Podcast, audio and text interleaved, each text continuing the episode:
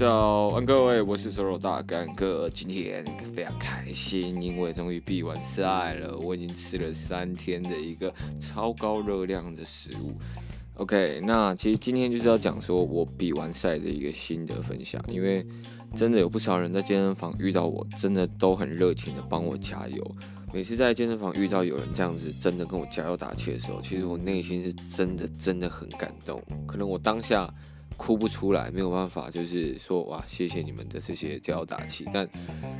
你知道，就是一种，嗯、虽然我们可能没有见过面，但是可能你有听过我的声音，所以这种感觉就好像是，哦，我真的哦，就是，所以就是真的会就是很感动，但是我不知道怎么表达出来，所以我就只能用我最熟悉的在 Pocket 上，真的是特别特别的谢谢你们。真的没有你们，我真的不知道我可不可以撑得下去，而且我也不知道有没有继续录下去的动力。非常感谢。OK，好，我们不要一开始就让那个整个气氛都变得这么的一个悲伤，好不好？我们开心一点，开心一点。哇，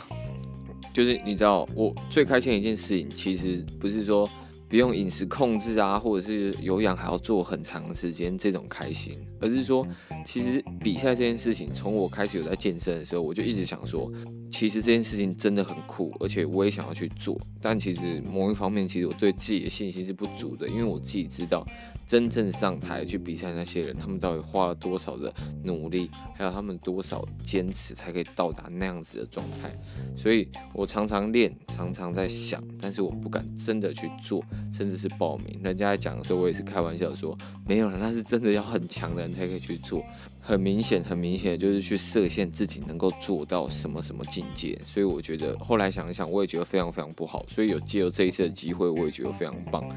那我今天想要跟大家分享，其实就是我这一整个，就是我为什么会参加，还有中间的一个过程，学到了什么，最困难的什么点，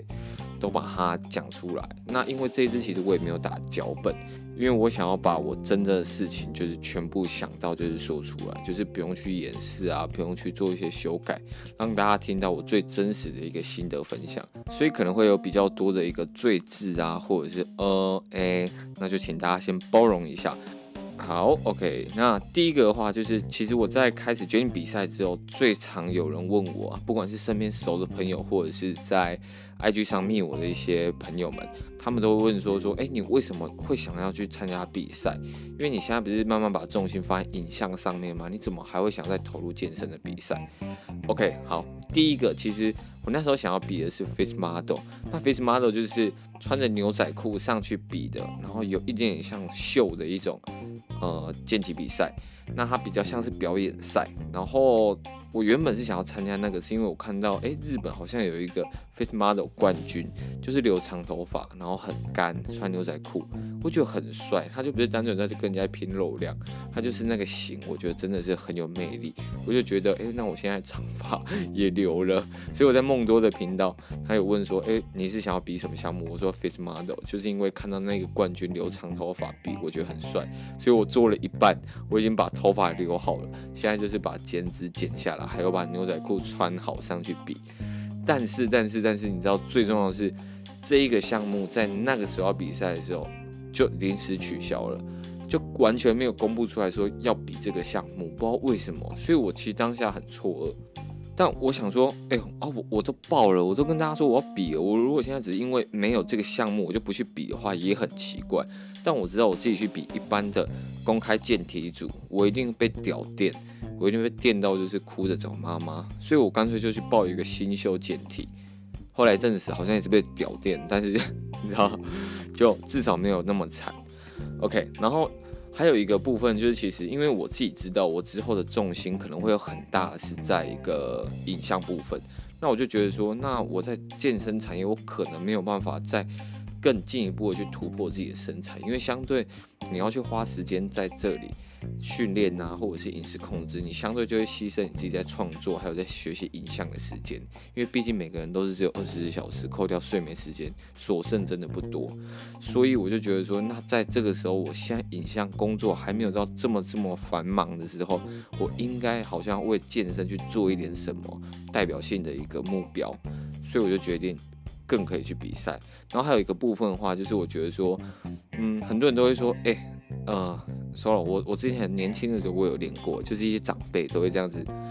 回我说，或者说他是蛙人啊，他身材很好的，但他们其实都没有照片可以去让我们看。所以我就想说，如果我去比个赛，然后把自己的一个状态拉到一个蛮好的一个不错的状态，那这样子我之后的子子孙孙是不是看到就是说，哇，爷爷，哎，我这个阿祖之前年轻的时候体态真的是哎有有进步哦，有不错哦，我要以他为榜样，是不是就不会像是一个就单纯的老人在那边，然后说着当年勇。但是你根本没有一个东西可以去让子孙幸福，所以我自己也会剪一支影片，那也只是单纯想要记录下来自己去设了这个目标，而且去达到的一个过程，就这样而已。OK，然后还有最后一个很大部分就是，其实我很想要很想证明，就是说我喜欢健身，就如同我喜欢影像，我喜欢漂亮的女生。是一样的意思，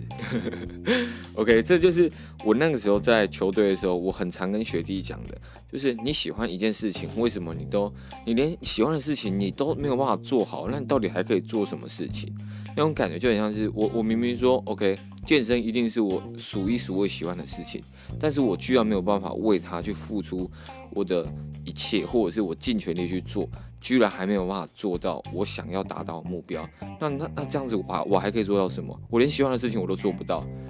我连我喜欢的女生我都没有办法去追的话，那那那 Solo 你到底可以干嘛？你懂我意思吗？所以，我其实就是想要找一个可以证明自己真的是有能力去做到我想要做到的事情，不一定是说我现在设定拿冠军，但是我想要比赛，我可以马上戒掉我所有的一切的饮食。改变我所有的一切的训练，来达到我想要的这个目标。我觉得这就是我自己给自己的一个很大很大的挑战。所以以上其实就是我为什么会参加比赛的一个很大的重点。OK，那第二个的话，就是也是我在准备的当下，其实很多人会问说啊，那你开始要比赛了，那你跟你原本之前要练开心，跟现在是准备比赛，你最大最大的差别是什么？OK，好，第一个就是，呃，就是其实我时间真的很赶，因为我是在大概倒数七周的时候，我才决定说，哎，不然可以来比这个赛，好像不错。所以其实真的是，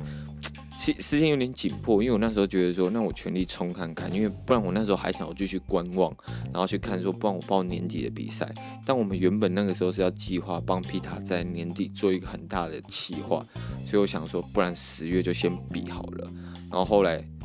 呃，年底那个也取消了，所以可能就是说好险，你知道，就是让我可以更专心的去把这个十月比赛给准备好。那我做的准备就是，呃，皮亚当时我就问他非常非常多问题，例如饮食建议啊，还有训练建议。那饮食的话，我分享给大家，我用的是碳循环，然后我是一天高碳，一天低碳。那我在高碳的时候，我可能会吃到两百五十克的碳水到三百克的碳水，然后完全低脂肪，所以我那时候就会吃到超级热狗王很常吃的白色恋人套餐，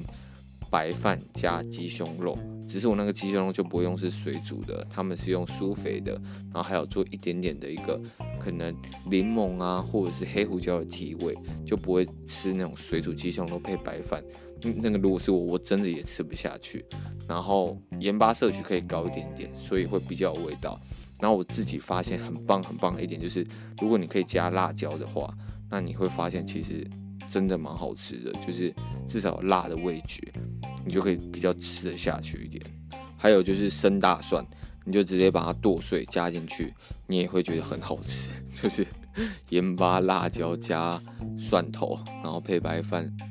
还有那个鸡胸肉，然后还有一些蔬菜，这就是在高碳日的时候非常非常常吃的。那当然你要吃地瓜或者是其他像鲷鱼这种比较低脂的肉都是可以的，就端看你去怎么配合。那我那时候就是固定我的量，然后每天就是固定吃，因为我也很懒得去想说我到底可以去怎么吃，我就觉得说有一个简单的东西我可以照着吃，这是最简单的。所以我可能就是高碳日设定三种东西。我今天真的不想吃白饭，再加鸡胸肉，我可能就会吃地瓜加鲷鱼。那如果我今天这两个都不想吃，我可能就会吃燕麦，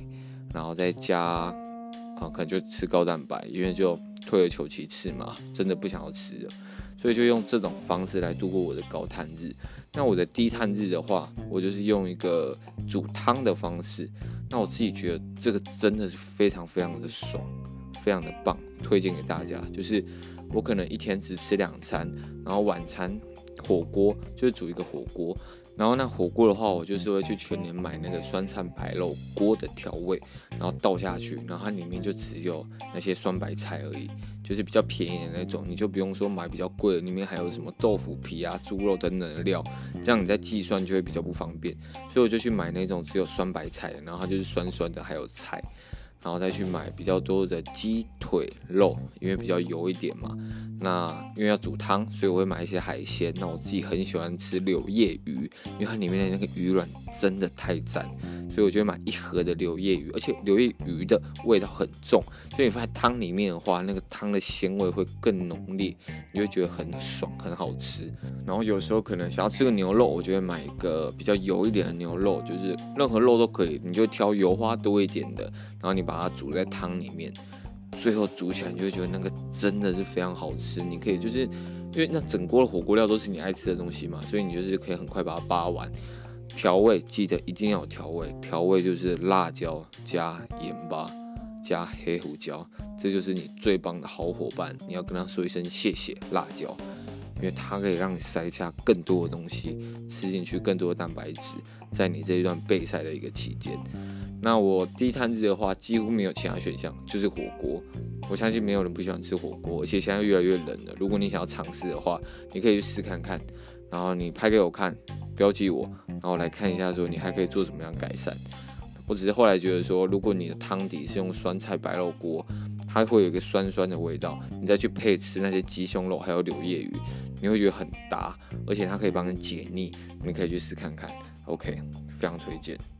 OK，好，然后再来是我在训练的部分。那训练的部分是大家最好奇、最有疑问的地方。那我统一来讲，我分重训还有有氧。那我在重训的第一个大原则就是我强度绝对不能掉。那这个强度是什么意思？就是举举例来讲，我的机械胸推，我在还没有减脂、还没有在备赛的时候，我如果是推八十公斤的话，那我在这些减脂的时候，我的重量尽量不能被改变。八十就是八十，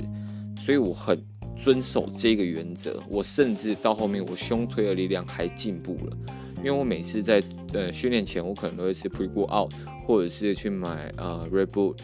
还有喝黑咖啡这些东西来让我再更有精神，因为你那个时候你已经热量摄取已经比较低了。正常来讲，你应该强度会下降才对。但我那时候就尽量让自己睡好，然后准备好自己心理状态，听一些比较亢奋的音乐，然后让自己保持在有一点点的生气、有一点点的怒气的感觉，你知道，就是让自己像个狂战士。因为考特，我去上战士老师的课，他那时候跟我说。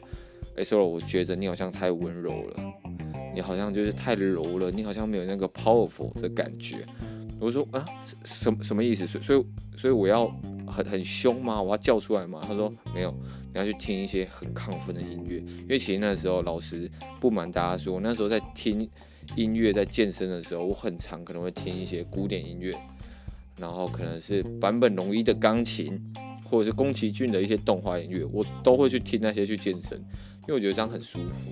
那重量的话就是呃顺顺的这样推，你知道？但我那时候跟考乐这样讲，他非常不建议我这样做。他说我应该要进入一个音乐情绪，然后很凶悍，甚至就是进入那种歌词那种很悲悲壮的那种情绪里面，我推我才可以推得更重，我强度才可以越来越强。后来我真的遵从了他的建议，就是每一次我吃完一些提神的东西，我在训练的时候，我就会听一些。就是一些呃，我不会听一些很摇滚、很重的东西，我反而会听像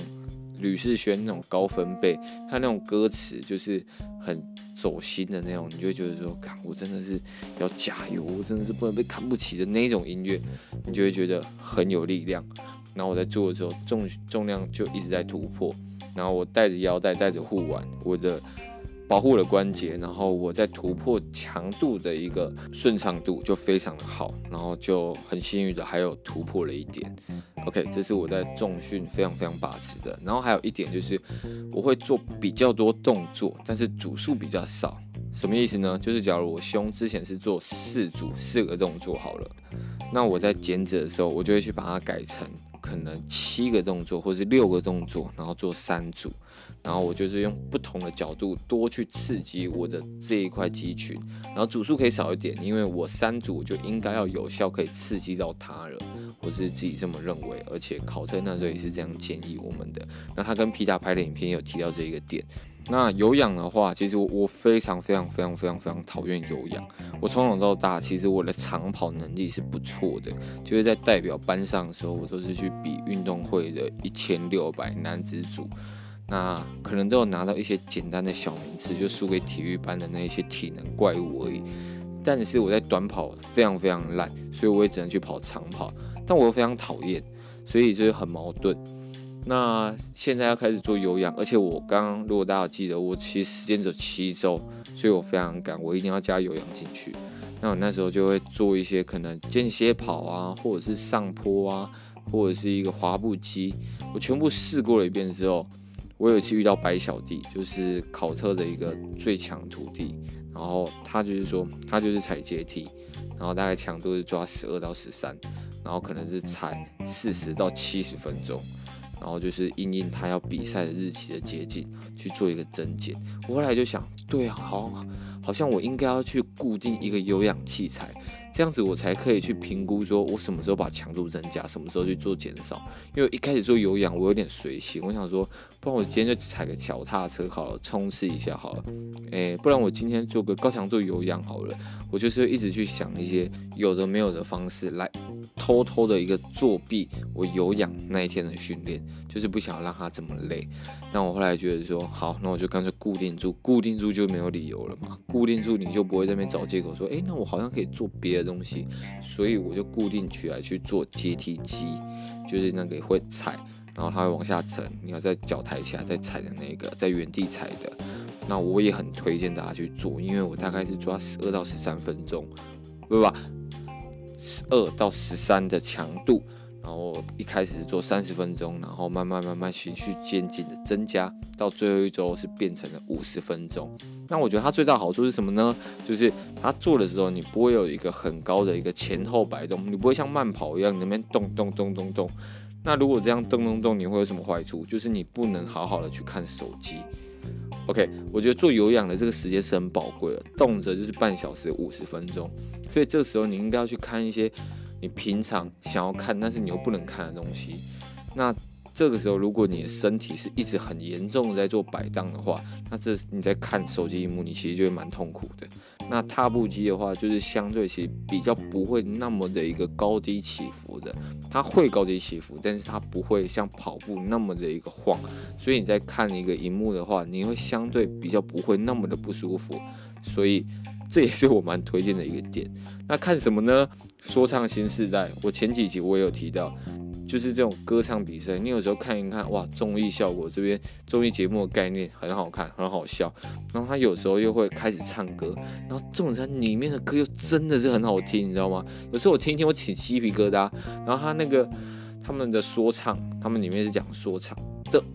我靠，那个词真的写到心里去，我，我又振奋起来，你知道吗？考证的时候音乐要振奋我们的心里，我踩油箱踩要振奋起来，我开始用跳的，你知道？我开始这边弹弹弹，就是我原本只是单纯的踩阶梯踩阶梯，然后后来我就我靠，这个这个歌真的太震天了，我就把强度加到十五、十七，然后就冲刺冲刺冲刺，然后就说我不能输，我不能输。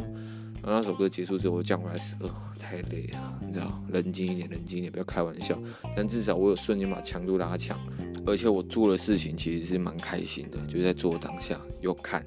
又做有氧。不然的话，我其实在做有氧，我大概八十趴的心情其实都是不太好的。所以那时候看到说唱新时代这个节目，我就觉得真的太赞，就是这一种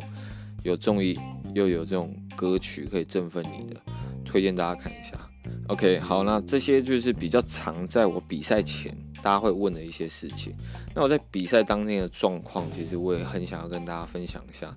第一个呢，就是因为其实我们要脱水，那很多人其实不太懂脱水的一个道理，或者是为什么我要脱水。那我在这里跟大家简单讲一遍，我用非常快速的方式跟大家讲，脱水简单来讲就是我们的肌肉跟我们的皮肤中间可能还是会有一点水分，那我们在比赛的时候希望它不要这么多的水分阻挡在中间，所以我们会用一个脱脱水的方式。那这种其实轻微脱水其实很常见，你只要可能。早一点睡，然后晚一点起床，或者是你有时候可能喝一大堆酒啊，宿醉，你隔天其实都会有一点点脱水的状态，所以这其实不是什么非常非常可怕的方式。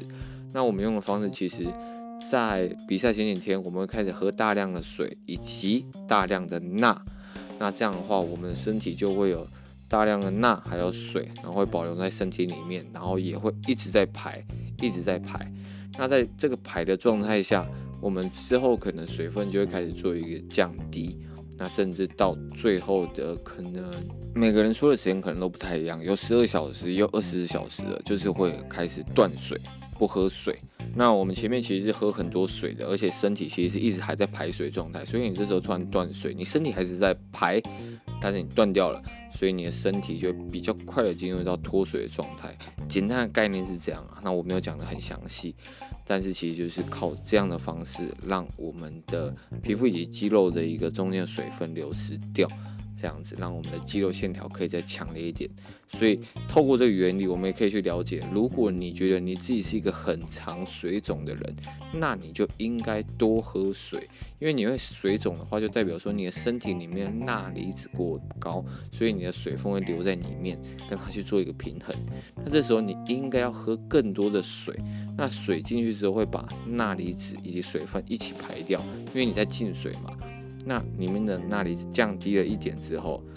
你身体相对就比较不会储水在里面，这时候你就不会有水肿的状态。OK，所以如果吃的比较咸一点的一天，可能吃麻辣锅或者什么，你的一个液体类水分多喝一点，你隔天比较不会有一个很强烈的水肿。OK，好，一个脱水我好像讲的特别久。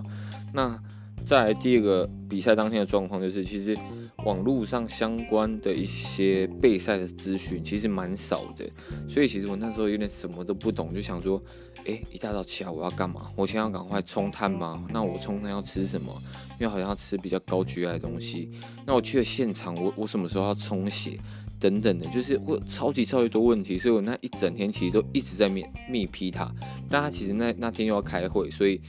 就是我我一直又很紧张，然后我就一直密，然后过磅的时候我等很久，然后想说我等下到底要吃什么？我看有些人在吃麦当劳，我看有些人在吃白饭，有些人在吃米饼，然后甚至有些人好像已经开始在做简单的充血了，然后有些人老神在在在那边跟朋友聊天，所以你就会知道其实每一个人。可能他们都了解自己的身体状况，所以他们都用了这种不同的方式去可能测试自己的身体啊，或者是他们已经了解自己的身体状态，所以他们知道他们到什么时候再去充血，或者是在补充那一些他们要的碳水的反应会比较好。那我自己其实是觉得，我那一天我那一天有吃大麦克、薯条，还有花生吐司，其实我觉得我的腹肌有比较糊掉一点。因为我去前天在拍照的时候，我有发现我那天的腹肌跟我在比赛当下现场的腹肌的那个切割度，真的真的是差蛮多的。所以这个真的就是一个经验啊，因为你真的不知道，而且你不太能去。知道说你吃什么碳水，它的反应会是怎么样？那、啊、如果我又吃很多白饭的话，我肚子可能又会很容易凸。我肚子真的非常容易凸，所以我那时候想说，我可能要吃体积小一点的去做冲碳。但我冲碳的话，可能又会吃一些体积小的，就是比较垃圾的食物嘛，然后我腹肌就会糊得特别快。那我刚好忘记提到说，为什么要冲碳，就是他们在比赛的。前戏他们会去补充大量的一个碳水，那这个时候，哇，这好复杂。但简单来讲，就是要让你的肌肉看起来更饱满啊，好不好？这样去想，所以我们要去做冲碳。然后到了就是我们集合，因为我原本是报一七八减，因为我记得我是一百七十五公分，然后我另外一个朋友他是报一七八加，但是我们两个量了都是比平常再少一公分的。我到了一七四，他变了一八七，所以就变成说我我就被降到一七四减那个组别。我那组别超级多人，我没有去仔细算过，但是皮塔说他他看到有八十四个人，不知道是真的还是假的。但是我只知道台上我们站了四排满满的人，非常非常的可怕。然后那时候我在后台的时候，在冲洗的时候，我就觉得说，我靠，怎么好像有一种要进去当兵的感觉，你知道？大家裸着上半身，然后大家都黑黑的，然后好像大家都在运动，大家一直在做伏地挺身，大家一直在那边哇哇，然后在那边一直对镜子在那边搔首弄姿，就突然好像有一种。进入了军中的即视感，然后甚至我还觉得说，哇，这好像是等下我们要上场打仗的感觉。好，OK，说太多了。然后再就是我们上台的时候，我们整整站了四排，所以我们是一排一排一排出来展示。然后我们我是在最后一排第四排，但是一上去，上面的一个裁判官就会提醒你说，哦，记得全身绷紧哦。posing 要做好哦，因为只要裁判瞄到你以及瞄到号码，他就对你有印象，他就会打分数哦。所以你们就算在后排，还是要盯好哦。我靠！我一上去，我盯到我那个姿势，我至少这样站了半个小时。然后那半小时，我就站在那边全身出力，然后吐气，腹肌出力，然后保持笑容。我后来发现，我站在第一排的时候，我已经完全没有笑容了，而且我的肌肉好像有点快要充血不起来了。因为我在后面绷住、绷紧的太久了，哇，那真的是很累，就是我站在我的右脚都有点麻掉的感觉。然后 这个时候，因为他台上光其实蛮亮的，我在看底下观众其实是有点黑的，就是没有那么清楚。但是我隐约就是看到我们那一区，就是呃，我原本坐的那个位置，大家好像都站起来，然后我就听到一声很大声的。Solo 微笑，然后我就看一下，哇，这是皮塔的声音，你知道，就是那种亲切感就来了。然后我就露出一个我最棒的一个微笑，但是我我自己知道，我好像撑不到一分钟，我就把那个收笑容收起来，因为我真的身体太酸了。然后我就听到另外一个声音从另外一边，Solo 吐气腹肌呀，哇，这个声音一听就很熟悉，是梦多的声音。就是那时候我已经真的是没有办法出力了，然后我的腹肌又让它松松的，你知道？哇！然后我就听到他们在那边帮我喊这个东西，然后我就真的是，其实真的在台上的时候我很有安全感，那种加油打气是真的是直接灌到你的内心里面，然后你会充满能量的。虽然在当下真的很累。在这边也真的非常谢谢有在当下帮我呐喊的人，还有薛润啊，还有那些其他做很久很久的朋友，我都有感受到你们的加油。然后最后在叫号的时候举前六名嘛，那就像我说的，我没有得名。那其实我没有得名，我当下其实我真的很失落，但是我不知道我为什么这么失落，因为其实我那时候就知道我不会得名。我说我在一开始报名比赛的时候，因为我就是不是抱着得名的心态去的，我是想要抱着一个。我可以做到什么状态？我只想跟自己比，而且我也知道我自己本身的肉量也还没有到应该是可以得到名次的一个状态。但我就是有一种很强烈的失落感。然后我走下去台，然后走到前面，然后朋友们啊都过来找我的时候，我才发现，就是这种失落感不是来自于我没有得名，而是来自于哇。这这七个七周，就是真的好像不是只有我在努力，就是我身边的人都在帮我加油，然后他们也跟我起了个大早，帮我上妆啊、上油，不管是薛润、皮塔朋友、健身房的教练、餐厅的伙伴，还有帮我拍照的瑞、楚乔等等，就是你就觉得说，就这件事情好像不是只有我我一个在努力。但我没有得名，我好像有点辜负他们了，就是会有一种好像对不起他们的感觉。然后我就其实后来两天之后，我比较冷静了一点之后，其实我默默告诉自己，如果我真的有要去再比一次赛的话，我一定好好的准备，然后这一次去比赛，我一定要进前六，甚至进前三，不管我报的是什么项目，我要他们就是为我。可以去做一个欢呼，他们为我做了那么多，他们也陪我这么辛苦的做这一段时间的一个准备。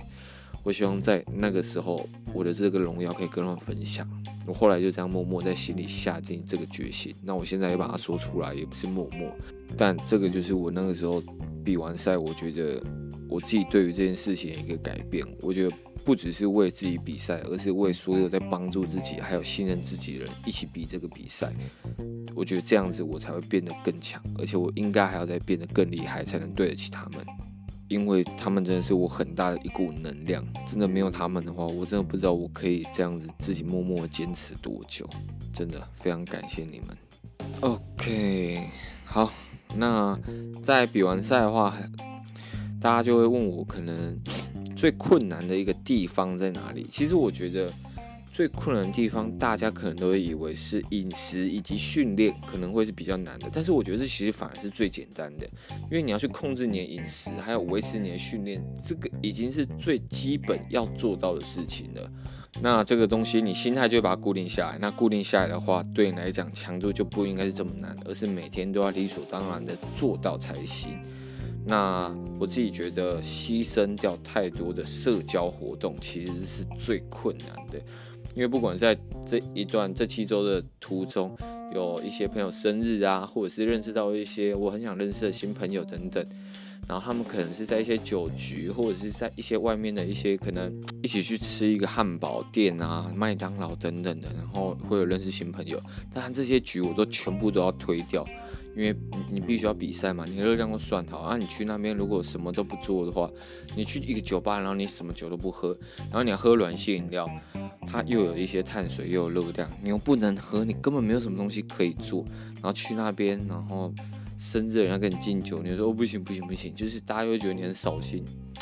所以其实我干脆后面我就全部都把这些社交活动退掉。我觉得这个真的是很难的一个点。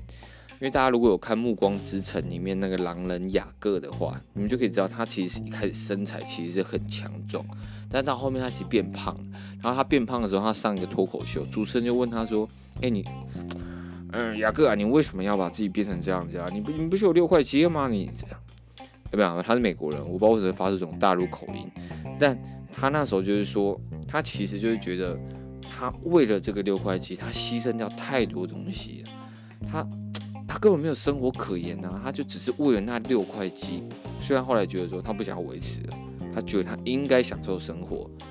那其实我也蛮接受他这个论点，就是你要维持那样子的体态、那样子的状态，其实你真的会牺牲掉很多东西。所以我觉得，觉得比赛真的是不太能一直比，它只能是一个阶段性目标。对我来讲啦，那其他的生活啊，还有一些品质，我都希望可以去把它一起顾及到，不管是在。喝酒局啊，或者是吃一些美食上，都可以一起并行这样子。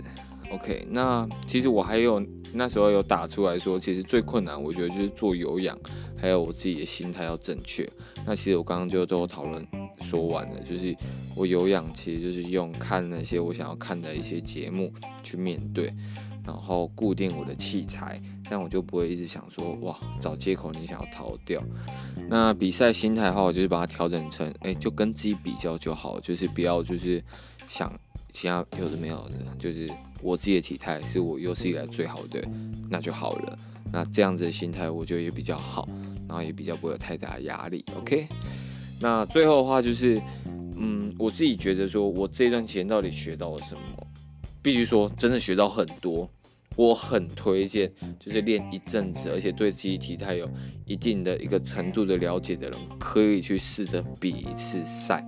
因为你只要比一次赛，你可以很快就学习到，哇，你是怎么样减脂效率最好，你身体对哪些碳水的反应好，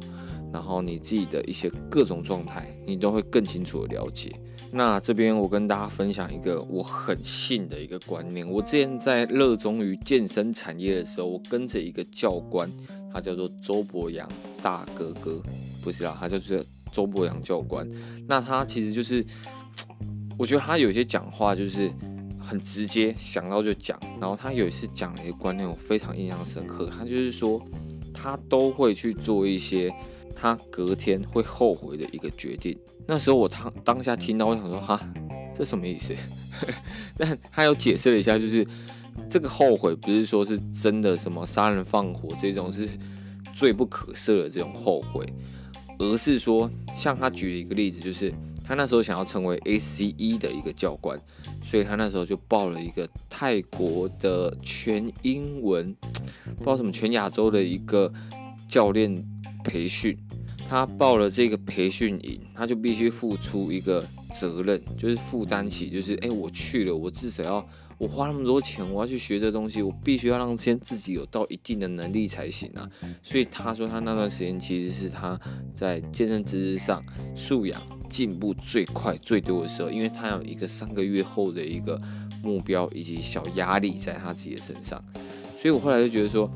嗯。你去设定一个可能，你现在说完很帅，但是你明天起床，你可能会：“我靠，我怎么当初答答应别人做这种事情？哦，我惨了，我这样我真的不行。”我感觉你只要有这个心态就对了，因为就是这种事情你才可以进步。如果你答应的每一个事情都是说 “OK 啊，没问题，搞定，绝对是 OK 的”，那这种东西就是你随心所欲就可以达到目标的一个状态，那你怎么会进步呢？然后还有再来的话是心态，那我觉得说我那时候一决定要比赛的一个心态转换非常非常快，我才发现我自己在自律上能力其实是还蛮不错的，尤其是在对于这种自己下定决心的状态，因为其实在之前学生时期啊，或者在更年轻一点的时候，我就觉得我自己的自律非常的糟，就是很长晚睡啊、熬夜啊，或者是设定目标都做不到，但是可能随着出社会越来越久，然后你就会觉得说自己时间其实也没有那么足够了，也都已经二十五岁了。那这个时候，如果你真的还没有办法自律的话，你到底能够成什么事情？所以这时候心态的转换就会很健康，而且很直接，就可以转换到一个良好的状态。所以我也印证说，哎，没想到我现在二十五岁的我自己，跟我之前二十几岁我在自律的这个方面，已经是越来越拿捏的好了。这点我自己是觉得非常非常的棒。那更了解自己的身体，这个我一开始就有提到，就是你可以了解自己身体对于哪些碳水啊、哪些脂肪的一个反应是怎么样，还有喝多少水啊，它的脱水的状况是怎么样，你都可以去学习观察，然后录影片、拍照把它记录下来。因为每个人对于这种碳水的反应啊、敏感度都是不一样的，所以只有你自己才会知道。那记得把它记录清楚，更了解自己身体。还有一点就是。我真的确实认为，你要去比赛，你真的会获得一个更健康的饮食。很多人呃，就是为了健康而去做健身、去做运动的嘛。但是他们有时候可能只是单纯的运动，但是他们没有好的一个饮食控制，然后可能想说，哎，补个蛋白质，吃个鸡排好啦，或者是吃一些很油的牛排好啦。那这样其实也没有特别的健康，而且他们可能就会变得越来越。肉壮的那种感觉，就是体脂肪也很高，心肺也很差，那肌肉量也蛮高的，就是一直在维持上去，那也没有不好。但如果你只是想要一个健康的体态的话，健康的身体的话，那你饮食相对就一定要控制。那你在做这个比赛的话，你的饮食就绝对会控制，你因为吃很多的菜，尤其在低碳日那天，不然你一定会饿爆。那你会吃一些好的原型食物，你不会去吃一些香肠啊，或者是肉松，一些很奇怪的肉类来补充自己的蛋白质。OK，那还有我觉得就是，其实我健身也一段时间了，我觉得认真练也至少有呃三年以上。那我觉得有时候练到后面，我相信很多人都会有这种感觉，就是我练到后面，其实我真的不知道我要练什么。我一个礼拜就是花了四到五天，跑到健身房去那边练一到两个小时，我到底是为了什么？就是有时候练到后面，尤其是你体态又停滞进步。就是你看不到效果，然后你花那么多大量时间，你就会开始怀疑，然后甚至开始越练越糟，然后心不在焉，然后这时候就很容易受伤。我觉得这是一个很不好的恶性循环，所以有时候去设一些自己的阶段性目标。我觉得比赛就是很好的一个阶段性目标，因为它这样就会让你去快速的减脂，然后减脂完之后，你这个时候你再去做增肌，其实是会比较好的。也就是我下一个要讲的就是。比完赛之后，你在增肌的效率一定会比较好，因为那时候相对体脂肪比较低，那这时候你在增肌的效果一定会比可能体脂肪二十趴或者三十趴的人还要再更有效率一点，因为你的身体是运作起来一定会是比较流畅轻松的。那再详细一点的说法的话，皮塔影片也有提到它里面当中的原理。那我主轴也不是健身频道，所以我就是稍微带到那更详细的一些说法，我也怕说错，你们就去看皮塔影片就好了。那最后结尾的话，就是一开始我说的，很推荐大家去比赛，设一个目标，我觉得这是一个很棒的。那还有一个目标，我觉得也很棒的，就是你去设定你要拍照的一个日子。OK，怎么说呢？就是我们在我在比赛前，我去做两件事情，就是我去约了朋友，去朋友家拍照，然后还有去深夜名堂去找他们做拍照动作。没有原因，就是去记录我最好的体态的状态。那如果你不想要比赛，你不想上台的话，那你可以去预约这样子的一个形象照服务。那这些形象照服务的话，其实就是可以去记录你自己的体态，然后你也会有一个督促自己的一个目标。因为毕竟总不能说那天到了，然后你自己身材根本就还没有搞定好，那这样你钱也白花，然后你拍的照片你也不满意。你当然就会把它去做好，毕竟你也花钱了。所以如果你真的不想比赛的话，你这个阶段性目标可以就是拍说哇，你自己年度的形象照，然后是裸上半身的，所以你就一定要把身材顾好、整理好，这也可以是一个阶段性目标，也是推荐给大家。然后我自己对于健身的规划，可能就是。我的训练可能就慢慢开始从我改善缺点开始，因为我那时候在比健体的时候，我的腿其实是直接先索性放弃不练，因为我上半身真的也很烂，我先全力先去攻我自己的上半身。那现在的话，我会开始把我自己的腿给加进来，不管是练我的股四头，还有我的小腿，这都是我的很大的弱项。然后我的上半身的话，我就会去把我的手臂去做一个很大的加强，因为其实我的胸跟背一直都是在一个不错的状况，但是我手真的很细，因为从小就是那种小手臂的那种人，然后阿丘巴就是瞬间可以被人家折断的那种状态，就是很会运动，但是阿丘巴超烂，所以我自己知道手是我的基因天生的一个弱项，所以我会花更多时间去把它练大。然后那比赛的话，我也不会一直比，因为我觉得比赛就要去做减脂，那减脂的话就不能增肌。但是我自己知道，我自己理想的状态，可能还是要再把我自己那些缺点的肌群再去做补强，才会是比较有理想的状态。那我好好增肌之后，未来还会不会去比赛？我是觉得一定可能还是会，因为我会用这个比赛来当做去制约自己身材的一个方式，让强迫自己可以去把握自己这个身材的一个水准。把它维持住，不要说因为我重心全部放去影像上了，那我就开始不去做任何的身材控管。我觉得这样会好像浪费了一个很棒的一个运动，这样就很可惜。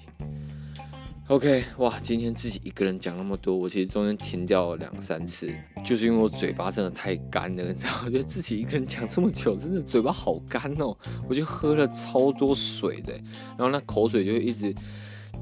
一直被我这样讲讲讲，然后累积起来，然后我又要吞，然后就很干，然后我就喝了超多水。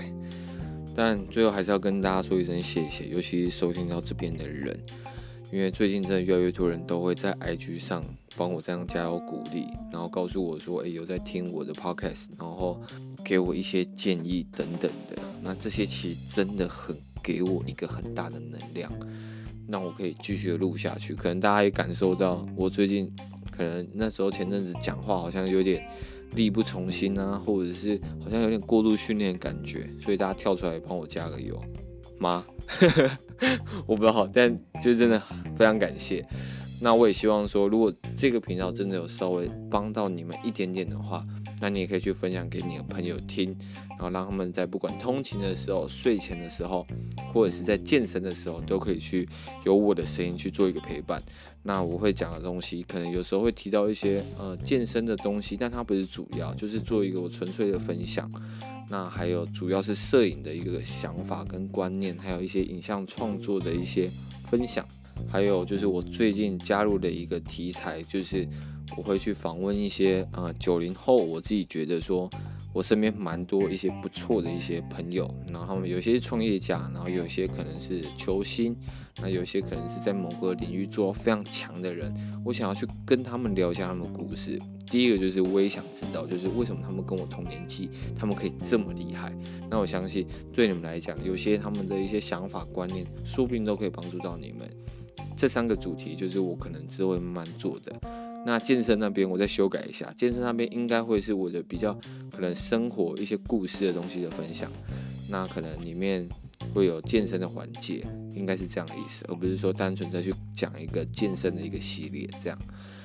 OK，那这支音频就大概讲到这里，真的讲了非常久，我要再去喝第四次的水。那就我们就先讲到这边，然后就谢谢各位的收听，晚安各位，拜。